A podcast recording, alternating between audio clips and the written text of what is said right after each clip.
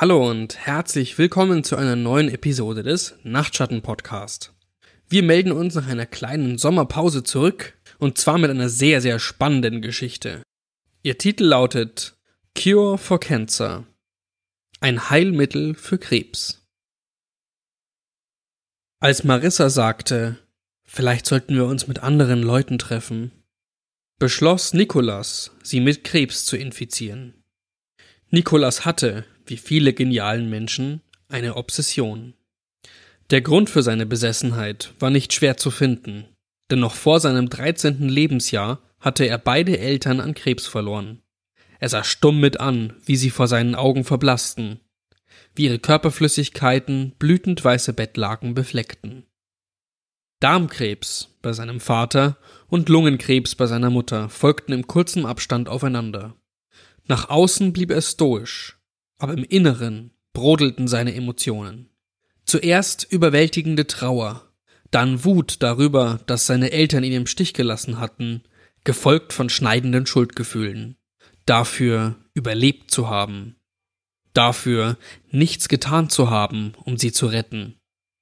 Natürlich war er viel zu jung gewesen, noch nicht einmal volljährig aber ihn plagten ständige Zweifel, ob die Dinge nicht anders hätten ausgehen können, hätte er nur die richtigen Fragen gestellt, auf andere Ärzte oder Behandlungsmethoden bestanden. Und jahrelang betete er, der Krebs würde auch ihn holen. Sieben Monate, nachdem er zugesehen hatte, wie der Sarg seiner Mutter in das Grab direkt neben seinem Vater gesenkt wurde, und eine Woche nach seinem dreizehnten Geburtstag, immatrikulierte sich Nicholas in Harvard. Mit 16 machte er seinen Abschluss, mit Summa Cum Laude in Biologie. Mit 25 hatte er bereits ein halbes Dutzend bahnbrechender Studien veröffentlicht, war ein Professor an seiner Alma Mater und hatte einen Doktortitel in Medizin. Sein großes Ziel war nichts Geringeres als der heilige Gral der Krebsforschung, eine magische Kugel, die jeden Krebs zerstört. Mit 28 war er frustriert von dem ständigen Kampf um die Forschungsgelder und den Ablenkungen des Unterrichtens. Und so verließ er die Universität, um Vollzeit in einem kommerziellen Forschungszentrum zu arbeiten. Zwölf Jahre lang schuftete er bei Recombicon. Er bestand darauf, alleine zu arbeiten und wurde ohnehin von seinen Kollegen geschnitten, denen seine düstere, grüblerische Art unangenehm war. Es schien ihn nicht zu kümmern, dass er auf sie wirkte wie ein Freak. Groß, dünn, mit einem langen, traurigen Gesicht, hängenden Schultern, die Haut blass vom fluoreszierenden Licht im Labor. Einige Male wurde er schon mit John Carradine verglichen, dem klassischen, verrückten Wissenschaftler aus zweitklassigen alten Filmen. Er tat auch nichts, um die Ähnlichkeit geringer erscheinen zu lassen. Mit seiner Vorliebe für dunkle Kleidung, dem dichten Dreitagebart und die Art, mit der er die krebsbefallenen Versuchstiere mit präzisen Skalpellschnitten sezierte. Aber er wurde akzeptiert, von der Führungsetage sogar verehrt. Seine Arbeit hatte ihnen immerhin einige lukrative Patente eingebracht. Sie gaben ihm einfach, was er brauchte, und ließen ihn in Ruhe. Doch so wie der Krebs nach und nach die Organe seiner Eltern zerstört hatte, zerfraß er auch seinen Verstand Tag für Tag im Labor und in endlosen, unruhigen Nächten in seiner spartanischen, kahlen Wohnung. Jedenfalls bevor Marissa in sein Leben trat. Denn selbst besessene Genies können sich verlieben. Das Finanzamt hatte sie geschickt, um mit ihm zu reden, da er nie eine Steuererklärung abgegeben hatte und auch nicht auf sämtliche Briefe reagiert hatte. Sie wartete vor seinem Wohnhaus auf ihn bis in die frühen Morgenstunden, als er sich von der Arbeit nach Hause schleppte. Sie überraschte ihn, wie sie da im Schatten an der Wand lehnte, wie eine geisterhafte Erscheinung, bleich wie der Mond. Ihr ovales, übernatürlich schönes Gesicht, umrahmt von weißem Haar. Aber am auffallendsten waren ihre Augen, wie die einer Katze auf einem Foto. Tiefrote Pupillen, umgeben von einer milchig-bläulichen Iris. Nikolas konnte nicht wegsehen. Marissa war eine atemberaubend schöne Albino. Sie trug einen perfekt sitzenden schwarzen Anzug. Ein krasser Kontrast zu ihrer weißen Haut und ihrem silbrigen Haar. An ihrem Revers funkelte eine Brosche mit einem Granatstein in der Farbe ihrer Augen. Sie waren ein böser Junge, sagte sie, und das war alles, was es brauchte, damit Nikolas sich Hals über Kopf verliebte.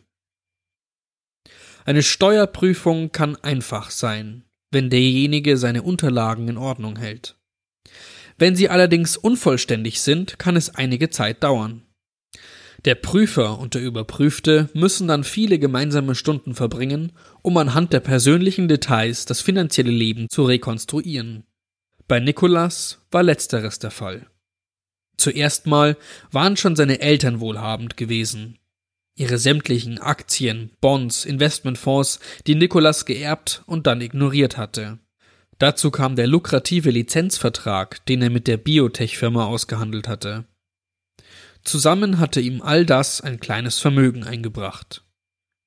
Seine Steuerschulden bezüglich der Strafgebühren waren enorm. Siebenstellig, schätzte Marissa. Es würde eine verlängerte Prüfung notwendig sein. Nikolas war erfreut. Im Laufe der nächsten Wochen verbrachte er immer weniger Zeit im Labor und immer mehr Zeit in seiner Wohnung, wo er mit Marissa seine Unterlagen durchging, wobei sein leeres, tristes Leben offensichtlich wurde. Bereits nach einigen Tagen waren die Gedanken an Krebs durch Gedanken an sie ersetzt. Wenn sie nicht bei ihm war, litt er unter der Sehnsucht aufkeimender Verliebtheit hatte schlaflose Nächte und lange Tage und wartete auf ihren nächsten Besuch. Um die Buchprüfung in die Länge zu ziehen, verlor er manche wichtigen Dokumente oder füllte Formulare falsch aus. Sie schien das nicht aus der Ruhe zu bringen. Sie bestellten Pizza, während sie versuchten, Ordnung in seine Einnahmen und Ausgaben zu bringen. Und kippten Espressi in einem Donutladen, während sie seine Belege sortierte. Als sie feststellte, dass er Vorstand dreier großer Firmen war und sein Eigenkapital in die zehn Millionen gehen musste, zuckte er nur mit den Schultern. Marissa war deutlich verwirrt angesichts dieser Gleichgültigkeit seines Wohlstands gegenüber.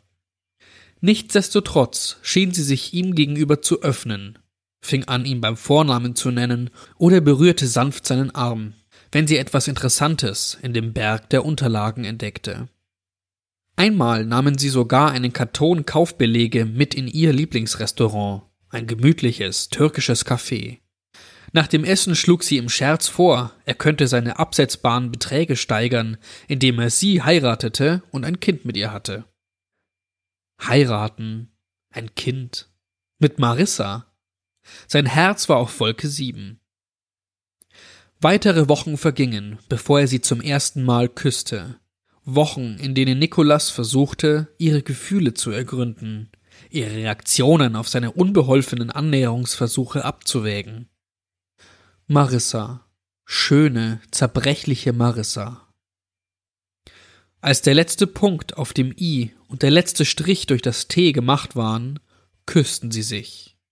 Zum ersten Mal erschien der Krebs unwichtig. Wir sollten uns mit anderen Leuten treffen, Ihre Worte rissen Nikolas aus seinem Körper. Er schwebte über ihnen, seine leere, physische Hülle im Bett neben ihr, erstarrt von ihrer Zurückweisung.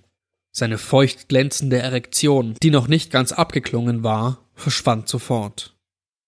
Zweimal hatte er so eine außerkörperliche Erfahrung schon gehabt. Beide Male, als derselbe Onkologe ihn mit hängenden Schultern erklärte, dass der Krebs seiner Eltern metastasiert war.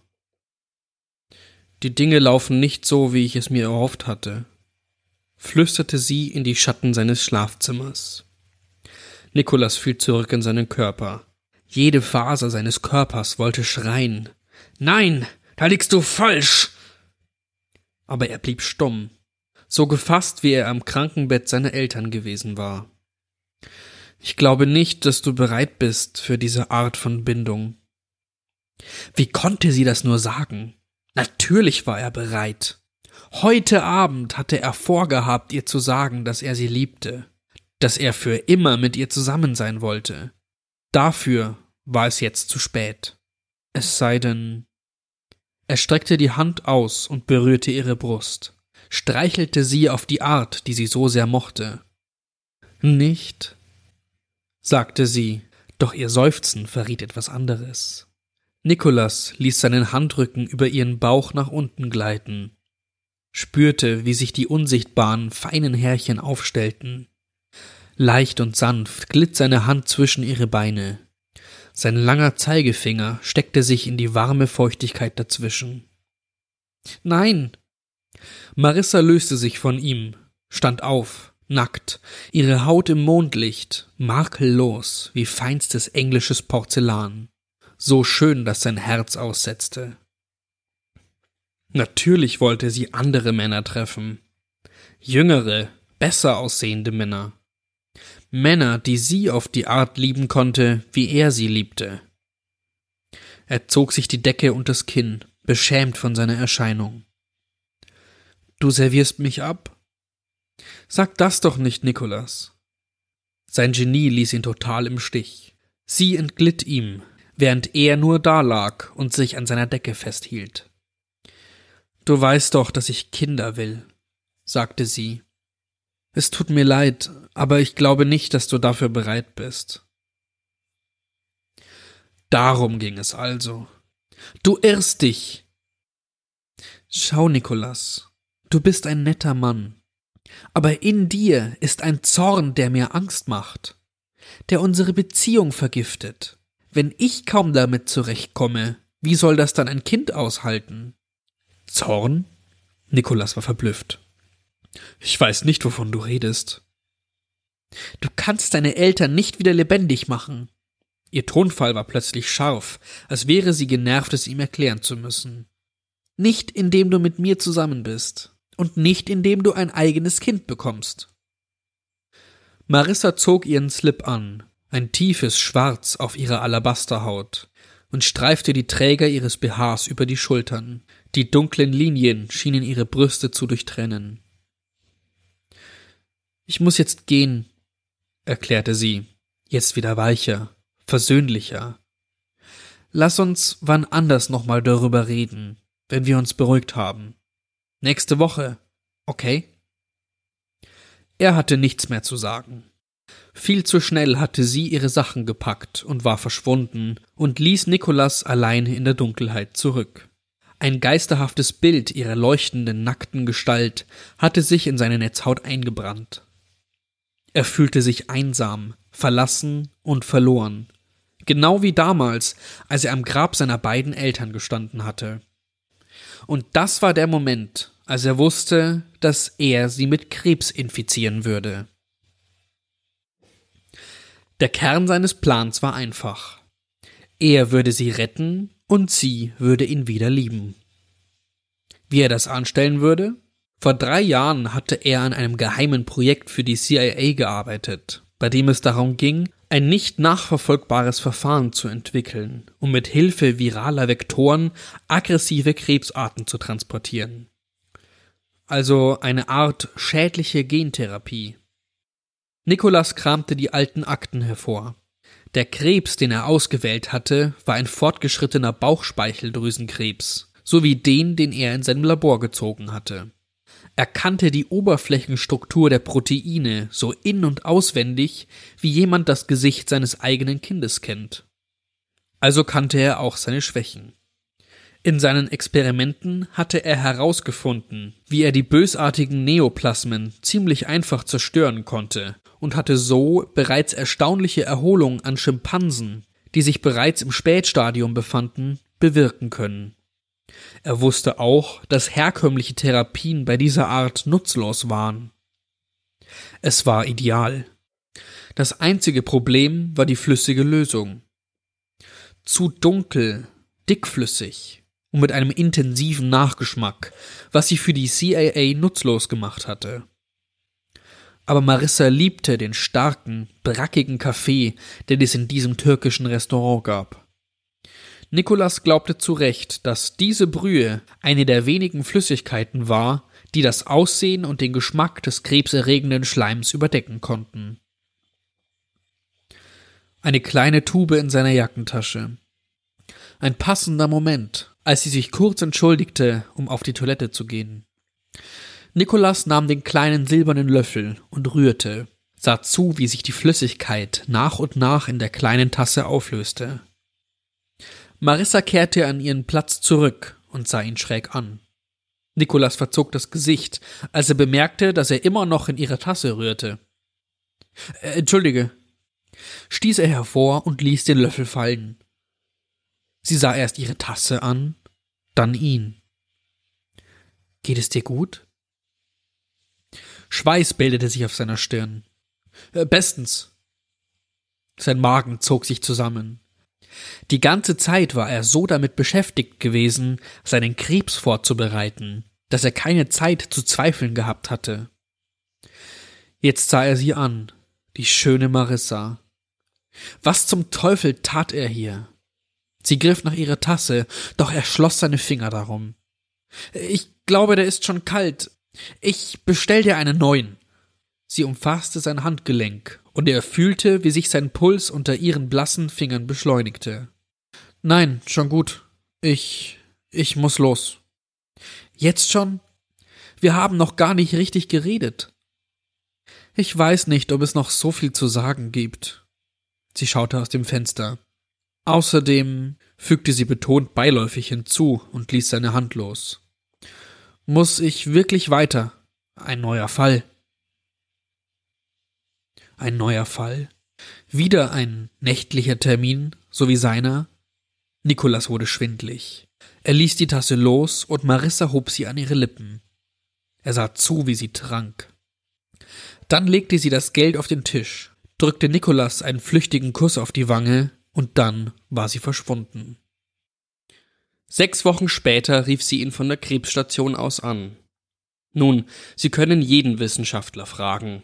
So gut Schimpansen auch geeignet sind, um Menschen zu imitieren, Schimpansen sind eben keine Menschen. Es hätte also keine große Überraschung für Nikolas sein sollen, als die Dinge anfingen schief zu laufen. Zwischen dem Piepen der Monitore und den leisen Tropfen der Infusion lehnte er über ihrem Krankenbett, am Boden zerstört. Ihre Finger klammerten sich noch schwach an seine. Nach außen hin sah sie täuschend normal aus, aber in ihrem Inneren stand es ziemlich schlecht. Anders als in seinen Experimenten hatte Marissas Krebs Metastasen gebildet, hatte sich in Organe ausgebreitet, wo er nichts zu suchen hatte, mit einer rasanten Geschwindigkeit, die die Ärzte ratlos machte. Innerhalb weniger Wochen war Marissas Körper nicht nur von Bauchspeicheldrüsenkrebs angegriffen worden, sondern mit einer unerklärlichen Vielzahl anderer Krebsarten im Darm, Lunge und Speiseröhre. Doch Nikolas Wunderwaffe zielte nur auf einen Bereich ab, Pankreas. Und dort hatte sein Medikament, von dem er ihre Ärzte überzeugt hatte, auch hervorragend gewirkt. Alle waren schwer beeindruckt, aber all die anderen Stellen Sie gaben ihr höchstens noch vier Monate. Nikolas starrte in ihr schönes, trauriges Gesicht. Sie würde ihn verlassen, genauso wie seine Eltern. Und trotz seiner Genialität gab es nichts, was er dagegen tun konnte. Oder doch? Fusionierte Trophoblasten. Das hatte er der Kommission vor einigen Jahren vorgestellt. Seine Absicht war es, Krebs mit einem ebenso aggressiven Vektor anzugreifen embryonale Stammzellen. Genauer gesagt Trophoblasten, die aus diesen Stammzellen gezüchtet werden. Denn die Anstrengung eines Embryos, sich in der Gebärmutter einzunisten, ist vergleichbar mit der Aggressivität von Krebs gegenüber normalem Gewebe. Seine Animation hatte die hergestellten Zellen gezeigt. Seine magische Munition, die durch den Körper strömt wie ein wütender Bienenschwarm und alle bösartigen Strukturen angriff und genug Blutkörperchen für sich beanspruchte und somit den Krebs verhungern ließ. Und sobald dies geschehen war, würden die Trophoblasten ebenfalls absterben. Auf Nikolas Bildschirm verflüchtigten sich die Tumorzellen unter dem Angriff und verschwanden schließlich ganz. Vollständige Remission in wenigen Tagen. Ein Allheilmittel für Krebs in einer einzigen Spritze. Eine überzeugende Vorstellung, hatte er gedacht. Unglücklicherweise hatte die Kommission das nicht so gesehen. Stattdessen fand sie es nicht umsetzbar. Biowaffen für die CIA, das war eine Sache. Menschliche Embryos zu erschaffen, um Zellen zu gewinnen, war eine andere. Niemand wollte sein Projekt unterstützen, und so war es Nikolas unmöglich, an das Material für sein Experiment zu gelangen. Aber er machte weiter. Jetzt war diese Wunderwaffe Marissas letzte Hoffnung. Sie hatte einfach zu viele Tumore in sich, zu viele Zielscheiben. Selbst wenn er alle experimentellen Medikamente stehlen würde, die er und seine Kollegen jemals entwickelt hatten, und sie damit vollpumpen würde. Also machte Nikolas Kopien von all seinen wichtigen Unterlagen, bereitete ein paar Petrischalen vor, stopfte alles in seine Aktentasche und reichte schließlich seine Kündigung ein. Am nächsten Tag mietete er eine leerstehende Metzgerei an und verwendete einen Großteil seiner Zeit und seines Barvermögens darauf, sie einzurichten. Das Gebäude lag mitten in einem Industriegebiet, auf drei Seiten von heruntergekommenen Lagerhäusern umgeben, auf der vierten von Bahngleisen. Er schuftete fieberhaft, um die Metzgerei in halb Labor, halb Operationssaal umzuwandeln. Er installierte alle Geräte für Bluttests und Biopsien, außerdem Ultraschall- und Röntgengeräte. An einer Wand stellte er ein Regal für Dutzende Rattenkäfige, an der anderen zwei blaue Tonnen für Tierabfälle. Die Tiere wollte er benutzen, um Tests auf Nebenwirkungen und Verträglichkeiten zu machen, jedenfalls so viel die Zeit zuließ. Lange nachdem die Besuchszeit zu Ende war und die Flure still, bis auf vereinzeltes Stöhnen oder feuchtes Husten, schlich Nikolas ungesehen an der schläfrigen Nachtschwester vorbei und schlüpfte in Marissas dunkles Zimmer. Sie hatte die Augen geschlossen, und ihre Brust hob und senkte sich unter rasselnden, unregelmäßigen Atemzügen. Sein letzter Besuch war eine Woche her. Er war damit beschäftigt gewesen, sein Labor vorzubereiten und die ersten Tierversuche zu starten. Ihr Zustand hatte sich dermaßen verschlechtert, dass Nikolas geschockt innehielt. Sie sah ausgezehrt aus. Eingefallene Wangen, tief liegende, dunkel umrandete Augen. Ihr langes Haar war nach einer vergeblichen Chemotherapie fast völlig ausgefallen. Nikolas nahm ihre Hand. Sie war kalt und klamm. Es fühlte sich an, als würde er ein ertrunkenes Kätzchen halten. Sie bewegte sich und stöhnte leise. Ihre Augen öffneten sich zuckend. Sie starrte ihn an. Ihre roten Pupillen waren geweitet. Nicholas? Ich bin da. W warum? Sie war vollgepumpt mit Schmerzmitteln. Er strich ihr sanft über die Stirn. Was, Marissa?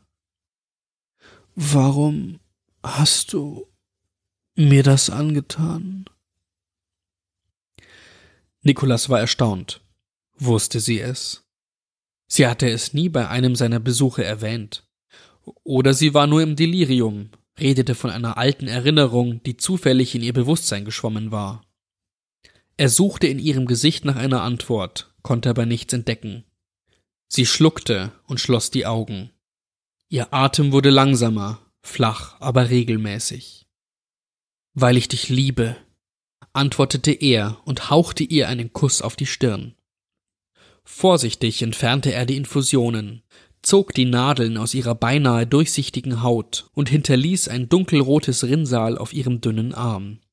Er zog Pflaster ab und zog zwei Katheter. Vorsichtig hob er sie hoch und setzte sie in den Rollstuhl, den er mitgebracht hatte. Sie schafften es zum Aufzug, vorbei am leeren Schwesternzimmer und runter ins Erdgeschoss. Er schob sie durch die Notaufnahme, vorbei an desinteressierten Augen, die in ihrem eigenen Schmerz versunken waren, und nach draußen, wo er seinen Lieferwagen parkte. Bitte, Nikolas, lass mich sterben. Marissas Stimme war rau. Es war das erste Mal seit Wochen, dass sie ihn direkt ansprach. Gewöhnlich redete sie mit Personen, die nicht da waren. Gelegentlich sang sie auch Zeilen aus Kinderliedern.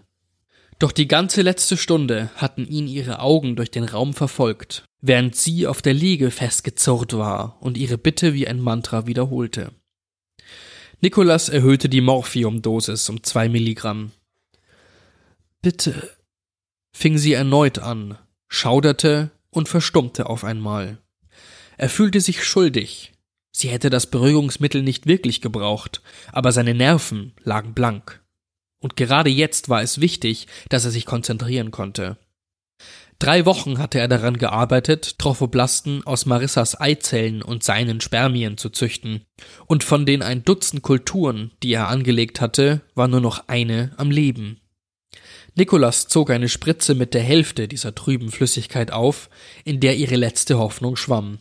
Dann stach er in eine Armvene und drückte die Spritze hinein, feuerte seine magischen Kugeln auf ihre Zielscheiben.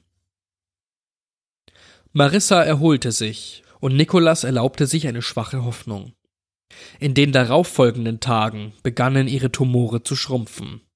In den nächsten zwei Wochen war ihr Fortschritt unglaublich. Vollständige Besserung schien ihm gewiss. Nikolas war außer sich vor Freude. Doch dann kam ihre Remission zu einem abrupten Stillstand. Ihre Tumore schienen sich den Platz zurückzuerobern. Also verabreichte ihr Nikolas die zweite Dosis, verbrauchte die letzten Zellen, die er gezüchtet hatte. Aber dieses Mal dauerte ihre Erholungsphase nicht mehr als 48 Stunden. Der Krebs holte seinen Verlust mit tödlicher, neuer Effizienz auf. Neue Lymphome, Karzinome und Myone entstanden. Knoten bildeten sich in ihren Brüsten und Uterus. Ihre linke Iris wies die charakteristischen Flecken eines Melanoms auf, und auf ihrer Nase bildeten sich eitrige Geschwülste. Ihre weiße, einst makellose Haut verschwand langsam unter bräunlichen Läsionen und den rötlich-lila Flecken des Kapossi-Sarkoms. Speiseröhrenkrebs wütete in ihrem Hals und reduzierte ihre Schreie auf undifferenzierbar krächzende Laute. Als ein Ultraschallbild mehrere Gliome in ihrem Gehirn zeigte, verstand Nikolas endlich, dass ihre krebsdurchwucherten Organe außerhalb seiner Macht lagen. In wenigen Tagen, vielleicht sogar Stunden, würde Marissa aufgeben. Er würde wieder verlieren. Sechs Wochen nachdem er sie hierher gebracht hatte, erschöpft und erfüllt von verzweifeltem Schmerz, schaltete er ihre lebenserhaltenden Maßnahmen ab legte sich neben ihr auf die Bahre und weinte. Obwohl er glaubte, dass er damit eher ihren Krebs ernährte als sie, brachte er es nicht übers Herz, auch ihre Infusionen zu entfernen. Er hätte es nicht fertiggebracht, sie einfach verhungern zu lassen, dazu liebte er sie zu sehr. Also blieb sie noch einen Tag. Und dann noch einen. Eine ganze Woche. Aber wie? Zwei lange Wochen wütete der Krebs weiter in ihrem Körper. Sie sah kaum noch menschlich aus. Es war kein Zentimeter von ihrer elfenbeinfarbenen Haut mehr übrig. Und obwohl sie noch ungefähr Marissas Form hatte, war sie eine Ansammlung von Läsionen, wachsartigen braunen Geschwüren und eitriger Tumoren. Ihr linkes Auge war dunkel von geronnenem Blut, geschwollen und verkrustet, so dass ihr Augenlid offen stand. Nikolas beugte sich vor, um den braunen, angeschwollenen Klumpen zu untersuchen, und als er ihn mit seiner in Latexhandschuh steckenden Fingerspitze berührte, platzte er und bespritzte seine Wange mit gelblich-weißlichem Eiter. Wie konnte sie noch am Leben sein? Nikolas hatte nicht die leiseste Ahnung. Es sei denn. Der Fetzen eines Gesprächs, das er einmal mit Marissa geführt hatte, kam ihm in den Sinn eines der wenigen Male, dass sie über seine Arbeit geredet hatten. Ist Krebs nicht eine Mutation? hatte sie gefragt. Er bestätigte das. Und ist das nicht auch, wie neue Spezies entstehen? Auch hier stimmte er zu. Vielleicht ist Krebs ja eine Art neue Lebensform, die sich auszudrücken versucht. Damals hatte er versucht, ihr die Naivität dieser Idee zu erklären. Doch jetzt fragte er sich, ob nicht er der Naive gewesen war. Eine weitere Woche verging. Das Labor füllte sich mit dem Gestank des Todes, den bakteriellen Produkten des Zerfalls, Histamin, Puriskin und Kadaverin. Doch statt sie zu töten, übernahm der Krebs ihre Organe und stabilisierte sie. Er schuf dunkle, verklumpte Doppelgänger. Der Gestank verflüchtigte sich. Neue Auswüchse erschienen, als hätte der Krebs lange inaktive DNA-Sequenzen aktiviert. Fremdartige, unförmige Organe entstanden in ihrem Brustkorb und der Bauchhöhle. Sie pulsierten lebendig, pumpten dunkle Flüssigkeit und erhielten sie am Leben. Ihre Haut wurde brüchig und platzte auf. Dann schälte sie sich in breiten Streifen ab und enthüllte eine Art braune, harte Schale. Wo einst ihr Mund war, war jetzt ein mit Blasen bedecktes Oval. Etwas, das eine Zunge gewesen sein könnte, zuckte darin. Zwei braune, fibröse Kugeln, die in ihren dunklen Höhlen lagen, hatten ihre Albinoaugen ersetzt und imitierten die Bewegungen echter Augen. Aber sahen sie wirklich etwas? Nikolas konnte es nicht wissen. Marissa war am Leben.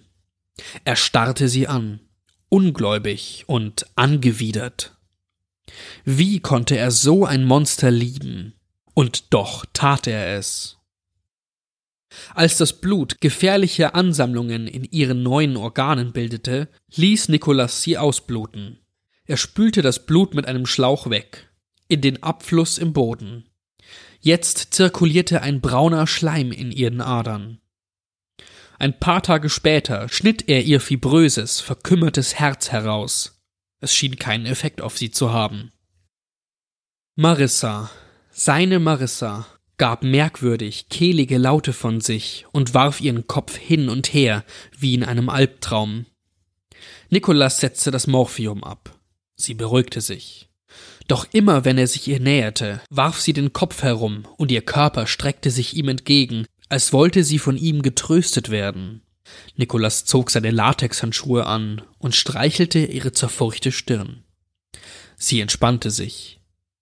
Ein dunkler Arm presste sich gegen seinen Schenkel. Nikolas zog die Handschuhe aus, und das erste Mal, seitdem er sie hierher gebracht hatte, berührte er sie direkt. Ihre Haut war voller kleiner wachsartiger Beulen und fühlte sich kalt unter seinen Fingerspitzen an. Doch er hätte sie nicht mehr lieben können als in diesem Augenblick. Sie rührte sich, als er die Erhebung ihrer Brust berührte. Die Brustwarzen waren bereits vor einem Monat verwest und abgefallen, aber der Rest ihrer Brust war fest und hart geworden, jedoch in einer Form, die ihrer ursprünglichen entsprach. Er streichelte sie so, wie sie es gemocht hatte. Marissa stöhnte und stemmte sich gegen ihre Fesseln.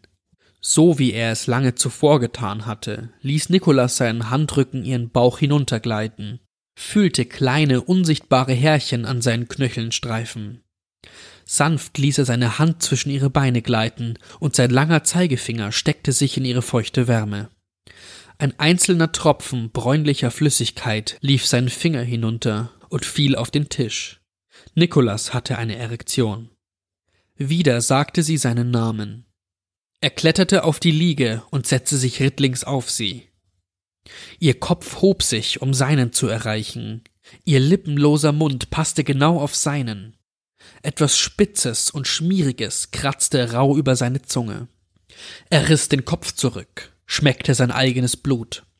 Und noch etwas anderes. Stechende Einsamkeit und Dunkelheit und dunklen, brackigen Kaffee. Den Geschmack von Krebs. Er lehnte sich nach vorn und küsste sie fester, drückte sein Gesicht gegen ihres, sein ganzes Gewicht lag auf ihrer Brust. Ihr heißer Atem strömte in seinen Mund und brannte im Rachen wie billiger Scotch, breitete sich in seinen Lungen aus und ließ sich dort nieder. Er ließ seine Lippen auf ihrer, eine Minute, zwei, beinahe drei. Dann zog er sich zurück, rang nach Luft. Sein Herz raste verzweifelt, seine Sicht verschwamm. Er verlor das Gleichgewicht und fiel rückwärts von der Liege, fühlte Rippen brechen, als er auf etwas fiel, das aus dem kalten Boden ragte. Er hatte keine Ahnung, was es war, aber in diesem Moment störte es ihn nicht. Nikolas Gliedmaßen zuckten nutzlos, während sein ganzer Körper krampfte. Aber sein Körper wurde ruhig, als das Heilmittel Stück für Stück anfing zu wirken. So, das war's wieder für heute. Ich möchte mich nochmal entschuldigen. Ich habe wirklich lang zum Aufnehmen für diese Episode gebraucht. Erst haben wir die kleine Sommerpause gemacht und dann hatte ich Schnupfen. Das hört man am Anfang, denke ich auch. Deswegen habe ich in der Mitte irgendwo einen Cut gemacht und dann wieder weitergemacht, als es besser ging. Also, schreibt uns nicht ab. Natürlich geht der Podcast weiter. Patricia ist fleißig am Übersetzen und ich werde sie euch dann wieder vorlesen. Wenn euch die Geschichte gefallen hat, dann schreibt uns doch eine E-Mail an nachtschatten@mailbox.org oder schreibt uns eine Rezension auf iTunes, damit dieser Podcast leichter gefunden wird und andere unsere tollen Geschichten hören können. Dann hören wir uns beim nächsten Mal. Ich freue mich schon. Und vor allem, schlaft gut.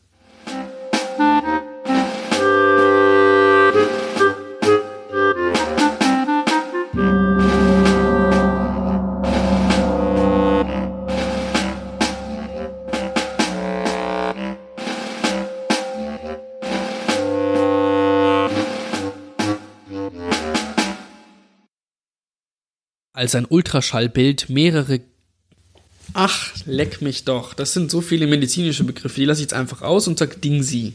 Als ein Ultraschallbild mehrere Dingsi in ihrem Gehirn anzeigte, verstand Nicholas endlich, warum ihre Dingsi außerhalb seiner Macht lagen. So, jetzt hast du es.